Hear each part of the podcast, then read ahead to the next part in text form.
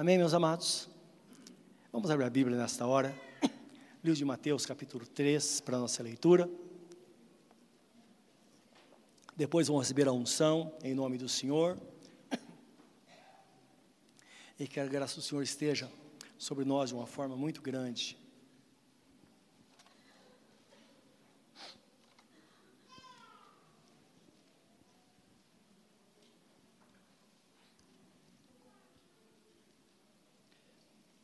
Vamos ler 3 do 13 ao 17. Antes, porém, convido você a orar, pedir que Deus fale conosco através desta palavra. Querido Deus e Pai celestial, nós viemos aqui para te louvar e também para receber a tua palavra. E que ninguém saia deste lugar de mãos vazias. Talvez aquele que veio com o coração angustiado, aquele que talvez pela primeira vez entrou este lugar, procurando algo, talvez nem saiba exatamente o que é, mas que aqui esta pessoa encontre a graça e a bênção para o seu coração, Senhor, alívio para a sua alma. O Senhor disse que o, o seu fardo é leve, o seu jugo é suave. Meu Deus, que a tua graça esteja desta forma sobre cada coração, sobre a nossa vida nesta noite, Senhor. Não só, tira, não só tirando a ansiedade, mas também respondendo às indagações da nossa mente. Questionamos tantas coisas, Senhor, e precisamos de resposta. Que a tua palavra traga resposta, especialmente a cada um nesta noite, Senhor. É o que nós te pedimos, no santo nome de Jesus. Depois vamos receber a unção. A tua palavra diz por meio da unção, o doente é curado, o Senhor o levanta e até seus pecados serão perdoados. Portanto, sabemos que é um ato sublime, um ato santo que traz a bênção e a santificação às nossas vidas. Dá-nos, portanto, a tua palavra nesta hora, em nome de Jesus Cristo, nosso Senhor. Amém. Amém. Diz assim a palavra de Deus, meus irmãos. Então veio Jesus da Galileia ter com João junto ao Jordão, para ser batizado por ele. Mas João opunha-se-lhe, dizendo: Eu careço de ser batizado por ti, e vens tu a mim? Jesus, porém, respondendo, disse-lhe: Deixa por hora, porque assim nos convém cumprir toda a justiça. Então ele o permitiu. E sendo Jesus batizado, saiu logo da água, e eis que se lhe abriram os céus, e o Espírito de Deus descendo como pomba e vindo sobre ele. E eis que uma voz dos céus dizia: Este é o meu filho amado, em quem me comprazo. Amém. Eis aqui a presença da Trindade se manifestando ao homem. Jesus, o Filho, sendo batizado, o Espírito Santo vindo em forma visível, corpórea, é, como pomba. A pomba era o animal mais limpo, dentre que era que Deus permitia que os judeus é, comessem, não é? Dentre as aves, os animais limpos, a pomba era a considerada mais limpa e mais simples.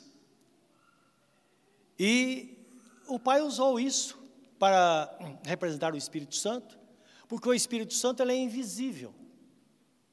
E por ser invisível, porque Deus é invisível, não é? Deus é espírito e importa que seus adoradores o adorem em espírito e em verdade. Então, ele poderia ter, ter escolhido uma outra coisa para apresentar, talvez línguas como que de fogo, como aconteceu de Pentecostes. Mas aqui aprove a Deus é, representar o Espírito Santo como uma pomba que veio voando e pousou sobre Jesus. Então a Trindade aqui está presente: Deus Pai, Deus Filho e Deus Espírito Santo, cumprindo o mais alto propósito de Deus, que era de salvar o homem. E nós vemos que quando tudo acontece, todos ouviram a voz do céu que dizia: Esse é o meu filho amado em quem me compraz, ou de quem me agrado. Ou então, onde eh, ou, ou, ou, nele tenho, tenho prazer, tenho prazer nele, porque ele faz toda a minha vontade. Ou então, esse é o meu filho amado, sobre quem estabeleço o meu plano, o meu plano, não é? Então, todos, todas essas, essas, esses pensamentos reais, eles cabem nesse texto, dentro da interpretação bíblica, que de fato, ali estava Jesus, que veio, como diz o texto, da Galiléia para ser batizado por João. Ele tinha um objetivo. Ele foi João para ser batizado. Porque João estava batizando as pessoas, batismo de arrependimento. E é claro, João, quando viu Jesus, ele ficou, ele gelou. E Jesus chegou a ele para ser batizado, Jesus entrou na fila, e João falou: Eu não posso fazer isso. Imagina o João falando no ouvido dele: Senhor, o que, que é isso? Eu preciso ser batizado pelo Senhor. João sabia que Jesus era o Filho de Deus, era o Deus encarnado que tinha vindo para dar a vida ao homem. Mas a resposta de Jesus foi a seguinte, no versículo 15: Deixa por agora, João. Isto é, João, não dá para discutir agora. Não dá para explicar tudo para você agora. Mas isso convém que seja assim. Então o pai estabeleceu que fosse assim. Eu deveria passar pelo batismo, mas o senhor vem a mim. Sim, convém que se cumpra toda a justiça de Deus, ou toda a justiça. E para que se cumpra toda a justiça, então é necessário que você aceite o plano de Deus, aquilo que Deus estabeleceu, aquilo que deveria acontecer, é o que está acontecendo agora. Diante disso, João o batizou, e nós vemos aí todas as coisas acontecendo, o Espírito Santo vindo sobre ele, e foi um espetáculo, né, após o batismo de nosso Senhor Jesus Cristo. Todos nós bem sabemos, meus irmãos, que Jesus não precisava ser batizado, que o batismo é chamado batismo de arrependimento. Jesus não tinha do que se arrepender, ele nunca pecou. Batismo para a remissão do pecado também não tinha, não tinha porquê. Não é? Jesus não podia ser redimido de nada, ou ser remido de nada. Ele era o redentor, ou ele é o redentor, aquele que redime, que traz de volta o que se perdeu.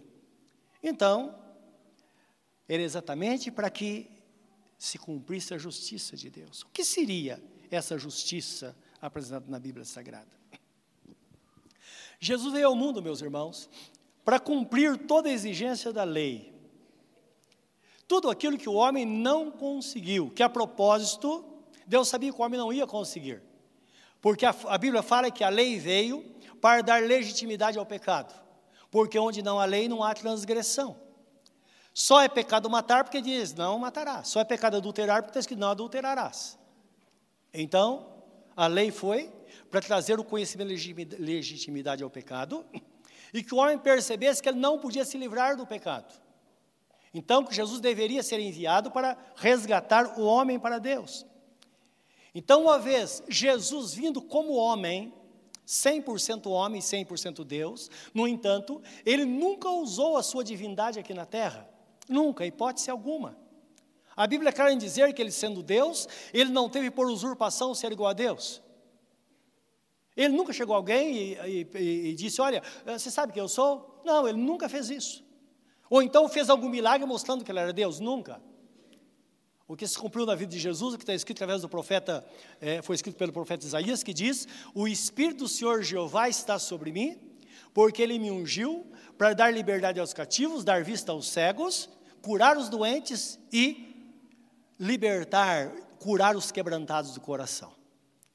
Então, a missão deles estava sendo cumprida, porque o Espírito Santo veio sobre ele para fazer isso, exatamente o que o Espírito Santo faz hoje, através de pessoas que temem o nome do Senhor. O mesmo Espírito que esteve sobre Jesus é que está sobre nós que pregamos a palavra, sobre você que serve ao Senhor. Claro, vamos pensar. O Espírito Santo é poderoso, é o próprio Deus que habita em nós. Por que nós não somos exatamente como Jesus?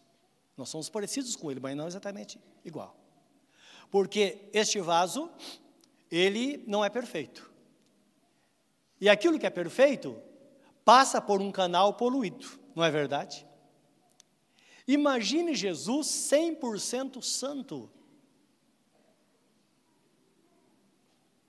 É por isso que as coisas aconteciam como acontecia. E é por isso que nós, quanto mais nós consagramos nossa vida a Deus, tanto mais nós podemos ser usados por Deus também.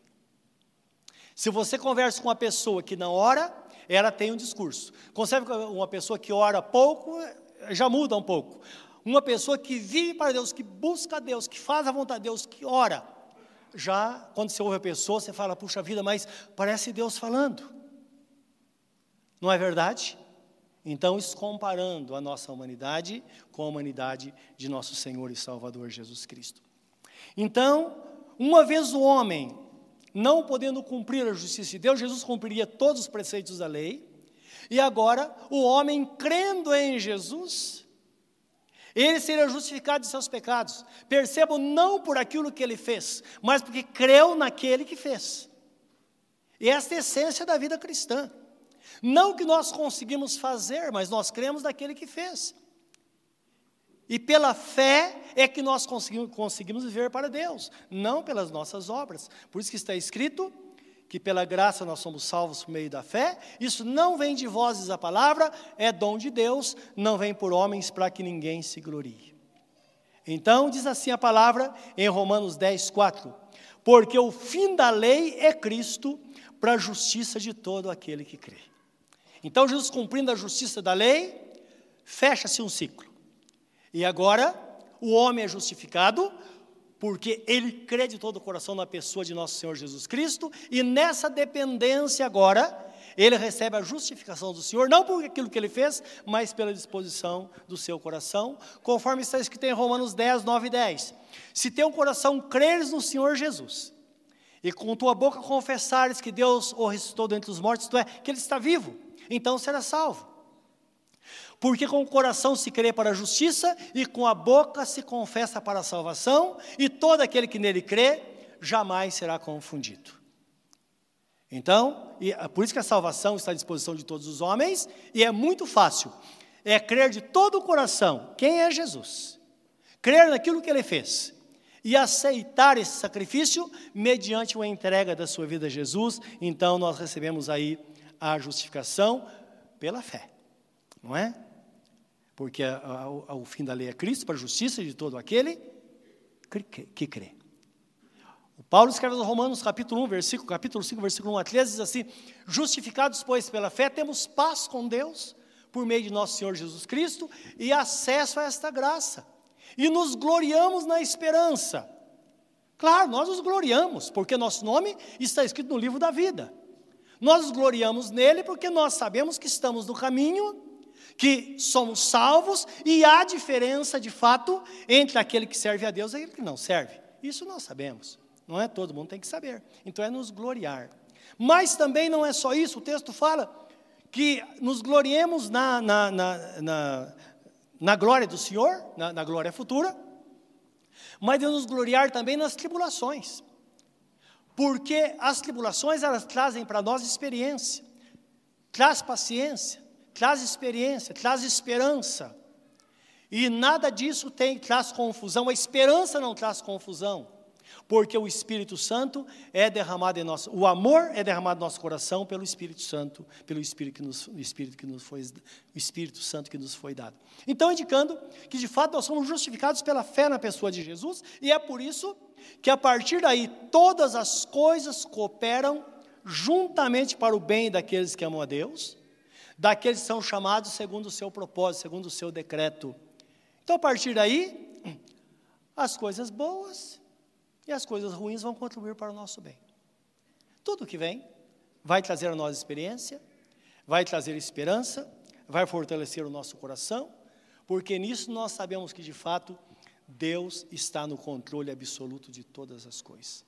Mesmo que o pior aconteça conosco, que o pior na visão terrena é a morte. Sempre, sempre as pessoas dizem, só para a morte não se dá jeito, não é isso? Que é algo terrível, é um momento de separação. Mas mesmo na morte, para o crente, é só uma passagem para a eternidade. Porque quando nós fecharmos nossos olhos aqui, nós vamos acordar, vamos acordar nos braços de Deus. Não é? Isso é maravilhoso. Meus irmãos, e o batismo? É um divisor de águas da vida de uma pessoa. E Jesus estava mostrando isso.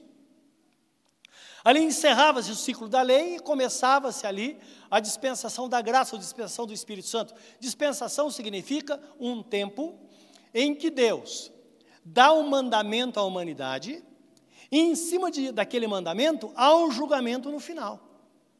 Então aconteceram várias dispensações. A primeira foi a dispensação da inocência, que o homem então, foi no jardim do Éden e terminou com a expulsão do homem do jardim do Éden por causa do pecado. E tiveram sucessivas é, dispensações, é? sendo que a sétima será a dispensação milenar, nós estamos na dispensação, dispensação da graça, sexta dispensação, onde o Espírito Santo foi derramado sobre a igreja. Temos a palavra, uma palavra que depende da nossa fé, uma palavra disponível, uma salvação disponível a todo mundo. A Bíblia fala que o homem ele será indisculpável no, no último dia, porque Deus fez de tudo para que o homem pudesse entender na sua existência e que ele é abençoador daqueles que o buscam. Por isso que Paulo escrevendo aos Romanos, ele diz assim: a palavra está junto de ti, mais precisamente na tua boca e no teu coração. Creia com o teu coração e confesse com sua boca que, que Jesus é o Senhor e será salvo. Quando a pessoa crê, é disposição, que ela diz, Senhor, eu creio. Quando ela confessa, quando ela, ela toma uma decisão e diz, porque eu creio, eu entrego minha vida a Jesus. E uma vez entregando sua vida a Jesus, seu nome é escrito no livro da vida, ela é selada, marcada com o Espírito Santo da promessa, seu nome é escrito no livro da vida e ela vai estar preparada agora para viver a eternidade com o Senhor Jesus. Então percebam que no mundo espiritual, meus irmãos, algo muito grande acontecendo no momento em que há disposição no coração de uma pessoa para entregar-se a Jesus. Tanto é que Jesus Cristo disse: os anjos fazem festa nos céus por um pecador que se arrepende. Entendendo-se que arrepender-se é a pessoa se conscientizar que é pecadora, que precisa da salvação, crer que Jesus é o Salvador e entregar-se a Ele para que se torne filho de Deus. Todos nós somos criaturas de Deus, feituras das mãos de Deus. Mas a Bíblia fala de filhos espirituais. Livro de João, capítulo 1, versículo 11 e 12 diz assim: Ele veio para os seus, mas os seus não o receberam. Os judeus perderam essa oportunidade. Mas a todos quantos o receberam, deu-lhes o poder de serem feitos filhos de Deus, a saber aqueles que creem no, seu nome, os quais não nasceram pela vontade da carne, do homem e da mulher, mas nasceram pela vontade de Deus. Está falando do novo nascimento, que é dado ao homem quando ele entrega a sua vida a Jesus, o Espírito Santo vem e transforma esta pessoa de fato numa nova pessoa. E é por isso que está escrito: se alguém está em Cristo, é nova criatura. As coisas velhas já passaram e eis que tudo se fez novo para aquele que crê, meus irmãos. O batismo é uma marca da iniciação desta pessoa na vida cristã e acesso a todas as promessas de Deus. E lembra, quando a pessoa busca Jesus só na hora do aperto, Deus é tão misericordioso que Jesus mostra isso dizendo, ele diz assim: que ele diz: Meu Pai Celestial é tão misericordioso que ele faça com que o seu sol brilhe sobre bons e maus. Ele faça com que sua chuva venha sobre bons e maus. Então Deus abençoa a todos. Agora existem coisas que somente aqueles que estão em Cristo é que podem receber, que são as promessas específicas de Deus para a sua igreja, para aqueles que estão no caminho. Dá para entender isso? Então abre-se uma porta aí que agora não é a misericórdia, mas é a graça de Deus. A graça porque é a nossa fé em Jesus, e por causa da nossa fé em Jesus, o céu se abre agora em nosso favor. E eu queria ler com vocês um texto, está em Marcos 16, 15 a 20, onde Jesus dá orientação aos seus discípulos, antes da sua subida aos céus, ascensão aos céus, ele fala essa verdade.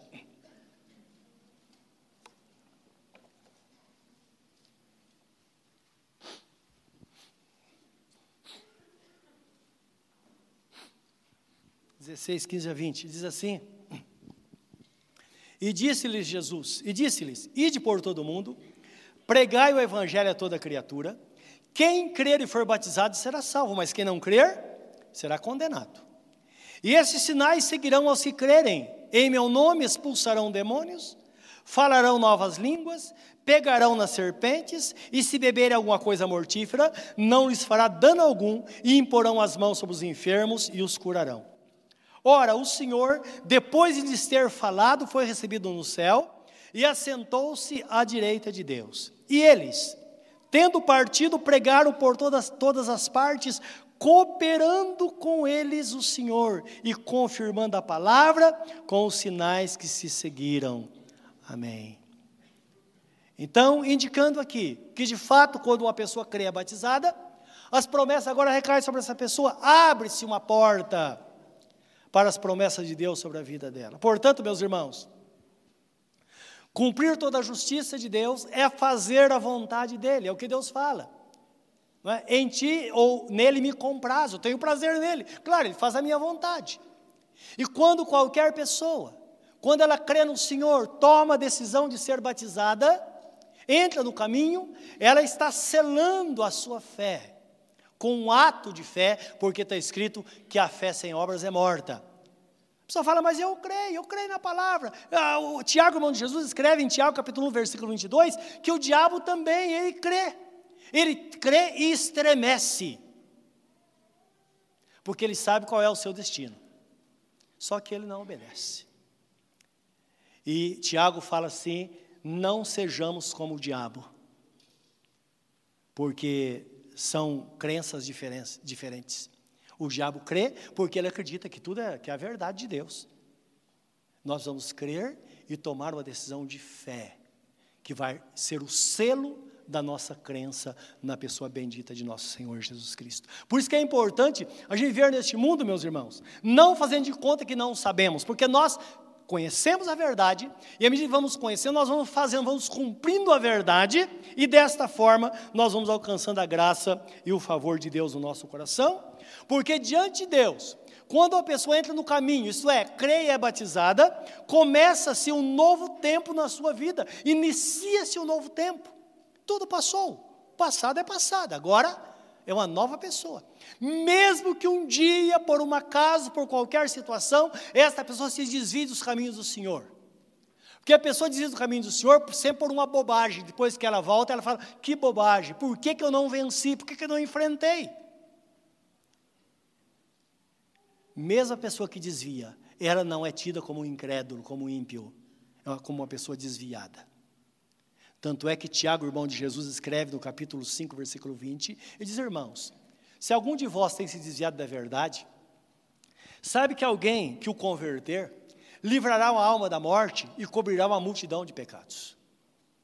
Então, está falando de uma pessoa que ela tem um nome, ela se expôs ao perigo, ela, por um engano, ela saiu do caminho, mas enquanto está viva, ela pode voltar. Porque dura coisa é a pessoa estar por aí, indo de um lado para o outro, de repente Jesus fala: chegou o seu momento, vem, vem. Tudo acontece, nós sabemos piscar de olhos. Eu soube que hoje aconteceu um acidente na rodovia Ayrton Senna, uma coisa inusitada, de repente, no momento, ninguém sabe explicar porquê, duas pessoas morreram, outras estão em estado grave. Imagina as pessoas saíram de casa, uma estrada maravilhosa, você anda dentro do limite de velocidade, parece que o carro está parado. Você olha e fala, não tem nenhum perigo, em absoluto. Mas qualquer coisa, bem diz a palavra, quando as pessoas disserem a paz e segurança, então poderá repentina, poderá vir uma repentina destruição. Esse é o mundo que nós vivemos, meus irmãos. Precisamos estar preparados para ele. Preparados para morrer e preparados para viver. E para que isso aconteça, nós precisamos estar no caminho realmente, com a nossa vida voltada para Deus, sabendo em quem nós cremos. Como algumas pessoas dizem, eu já ouvi pessoas dizerem, eu digo mesmo, que você pode até viver sem Jesus, eu quero ver você morrer sem Jesus. Aí que nós vamos ver, não é? Então, precisamos tomar cuidado com essas coisas, meus irmãos. Romanos 6, 30, 6 3 e 4 diz assim: Está escrito: Ou não sabeis que todos quantos fomos batizados em Cristo Jesus, fomos batizados na sua morte? De sorte que fomos sepultados com Ele pelo batismo na morte, para que, como Cristo ressurgiu dentre os mortos, pela glória do Pai, assim andemos nós também em novidade de vida. Então, indicando que, de fato, houve um divisor de águas, passado e agora futuro porque o presente é o momento que nós cumprimos a palavra e agora nós entramos na presença de Deus para gozar das suas promessas na, so, na nossa vida. Ao ser batizado, diz que o céu se abriu e o Espírito Santo desceu sobre ele em forma de pomba. Nós sabemos, meus irmãos, que quando decidimos fazer a vontade de Deus, claro, o céu vai se abrir a nosso favor também. Por quê? as promessas de Deus, elas começam a acontecer, começam a tornar reais na nossa vida. E nós sabemos que o apóstolo Pedro, em Atos 2,39, quando ele falava com os judeus, os judeus que estavam sem saber o que fazer, de repente eles crucificaram Jesus, deram, autorizaram os, os romanos a fazerem isso, e eles disseram, Herodes disse: Olha, eu, eu lavo minhas mãos, eu não quero que o sangue desse inocente caia sobre mim. Eles disseram que esse sangue caia sobre nós e sobre nossos filhos. De repente, tudo aconteceu muito rápido. Período de três dias, Jesus estava ressurreto dentre os mortos. E agora o que fazer? Imagine o que é tomar uma decisão com convicção e ser uma decisão errada. Foi o que eles fizeram. Eles precisavam ponderar isso. E agora eles procuram o apóstolo, e o apóstolo está ensinando eles. E ele foi muito claro em dizer: em Atos 2,36, ele disse: Olha, eu quero que todo Israel saiba que Jesus, a quem vocês crucificaram, Deus o fez Senhor e Cristo. E eles disseram: E agora o que devemos fazer? Essa foi a pergunta que eles fizeram para os apóstolos. Eles disseram: Sim, vocês não estão perdidos porque vocês estão vivos. Ainda bem. Houve tempo de arrependimento. Vocês devem se arrepender dos pecados crer no Senhor Jesus de todo o coração e ser batizado para a remissão dos vossos pecados, para que vocês recebam a promessa do Espírito Santo, a promessa de Deus. E o texto fala, no versículo 39, porque a promessa diz respeito a vós, a vossos filhos, e a todos aqueles que estão longe, e a todos quantos Deus nosso Senhor chamar. Então, lembrando que a promessa de Deus diz respeito a todos. Eu já vi pessoas que perderam a promessa porque rejeitaram a palavra. Vejo filhos dessas pessoas que hoje estão no caminho, mas poderia ter tido uma família muito abençoada, mas rejeitou a palavra. Então a geração passou. Você pode até rejeitar a palavra. Lembra, a única pessoa que vai perder de fato é você porque os seus filhos terão oportunidade de ouvir a palavra e oportunidade de recebê-la. Agora, uma coisa é certa: a promessa diz respeito a nós, a nossos filhos e a todos aqueles que estão longe. Há pouco eu falei sobre os 30 anos que estamos aqui em Ferraz. Eu fico pensando, meus irmãos, eu já vi muitas pessoas, muitas, inúmeras. Eu não sei se poderia arriscar, mas eu creio que algumas centenas de pessoas nesses 30 anos que conviveram comigo e hoje estão sepultadas no Cambiri ou então aqui na, no na cemitério das Palmeiras ou em Poá, região. Passa muito rápido. O futuro, piscar de olhos. Muitos avós nós batizamos aqui. Os filhos foram batizados aqui e hoje os netos estão sendo batizados. Não é maravilhoso isso? Deus prometeu abençoar até mil gerações daqueles que temem o nome dEle. Então, lembra, uma decisão nossa facilita tudo, porque nós abrimos os céus e as promessas começam a cair sobre a nossa vida e as coisas vão dando certo, não tem porquê, para quê ou porquê dar errado, meus irmãos. Sempre eu digo, o reino de Deus, a igreja de Cristo, tudo dá certo, basta a gente não atrapalhar. Tudo dá certo. É verdade ou não é? E nós reconhecemos isso. Às vezes eu atrapalho, às vezes você atrapalha. Basta tomar cuidado para não atrapalhar. Se não atrapalhar, tudo foi feito de forma perfeita. Tudo vai correndo bem, nós servimos ao Senhor, nossos filhos vêm, não tem por que eles não temerem a Deus. Não tem porquê. Eles entram no caminho, que viram que os pais serviram e foram bem-sucedidos. Os netos vêm também, vão entrar no caminho e vão servir ao Senhor. A promessa diz respeito à sua vida. Que você olha para o futuro e fala: se eu estou assim, o que será dos meus filhos? O que será dos seus netos? Mas lembra, o que preciso, o que precisa acontecer é Jesus assumir o controle da nossa vida. Sabei que eu sou Deus, diz o Senhor, e vocês são ovelhas do meu pastoreio, ou vós sois ovelhas do meu pastoreio. Isso precisamos saber. Temos um Deus que cuida de nós. Temos um pastor que pastoreia as nossas, as nossas vidas como ovelhas. Este é o meu filho amado, sobre ele restabeleço ou estabeleço o meu plano. Deus tem um plano estabelecido nas nossas vidas. E um plano a estabelecer na vida daquele que não se entregou ao Senhor ou daquele que está fora do caminho. Quando a palavra fala do plano de salvação em Romanos capítulo 8, 8 versículo 29 e 30, o texto fala assim: porque todas as coisas cooperam juntamente para o bem daqueles que amam a Deus, daqueles que são chamados segundo o seu propósito. Porque aprove a Deus colocar ou colocá-los como o primogênito entre muitos irmãos. Estou indicando cada um que entra no caminho é o irmão mais novo de Jesus. E aquele é quem Deus predestinou. Que Deus nos predestinou em Cristo antes da fundação do mundo. Antes que o pecado acontecesse, Deus já sabia que ia acontecer, mas ele já tinha provisão. E o texto fala: aqueles a quem predestinou também os chamou. Deus tem um plano para a nossa vida, mas tem um momento que Ele nos chama. Ele fala: Você quer? Quer entrar no caminho? Quer ser salvo agora ou vai deixar para outro dia? Mas Ele chama. E aqueles a quem chamou também os justificou. Quando a pessoa atende ao chamado, essa pessoa é justificada pelo Senhor. Essa pessoa é santificada, agora é separada para Deus.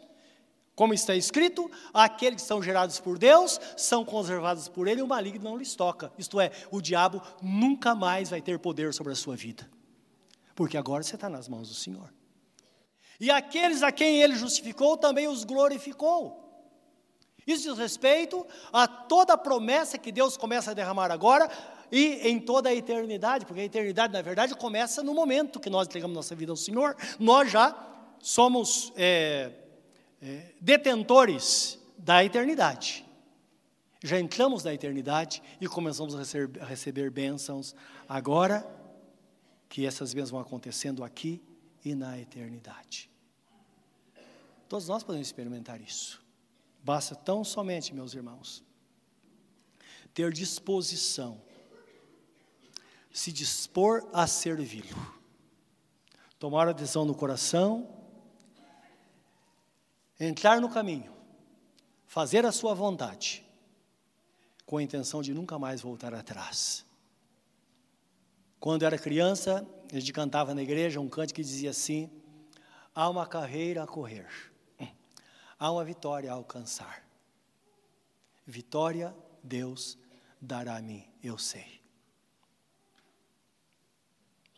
Então, há uma coroa te esperando. Quando menos nós esperarmos, nós vamos ter a visão de toda a eternidade e Jesus dizendo: Vinde benditos de meu Pai, possui por herança a coroa da vida, que você está preparada antes da fundação do mundo. Entre para o gozo do vosso Senhor e nós entraremos para a eternidade com Ele.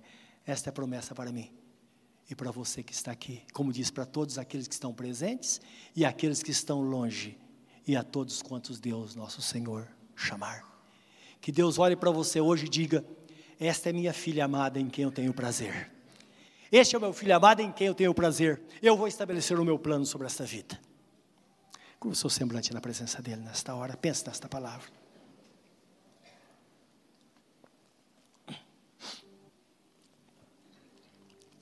Nesta noite, Jesus te chama para uma nova vida, para você viver para o Senhor. Não saia daqui hoje sem entregar-se a Ele, sem reconciliar-se com Ele. Onde você está, fala com Ele. Tem momentos na nossa vida que nós estaremos sozinhos, sozinhos. Esse é o momento que você está sozinho ou sozinha entre você e Deus. É uma decisão sua com Deus. O segundo momento é quando chegar a sua partida. Você vai estar só, só, só com Ele. Porque ninguém vai vê-lo chegar para te buscar. Ninguém vai vê-lo. momento que você vai ver o seu fim, o último dia, o último momento, o último segundo. E ele fala: Vem. Que você vá para possuir a coroa da vida. nesta hora. Tome posse dela já. Entrega a sua vida a Jesus. Está esperando o quê? Ele diz na sua palavra: Estou à porta e bato, se alguém ouvir a minha voz e abrir a porta, eu entrarei na sua casa, cearei com ele e ele comigo. E ao vencedor lhe concederei que se assente comigo no meu trono, assim como eu venci e me assentei com meu Pai no seu trono.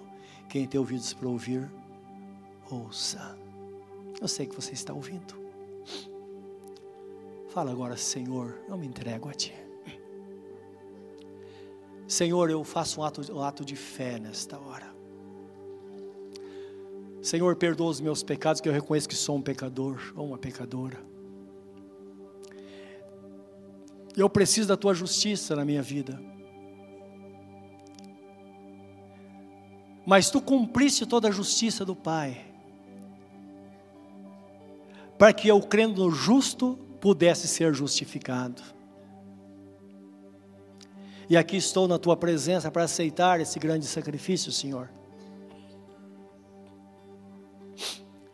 Eu sei que agora meu nome é escrito no livro da vida.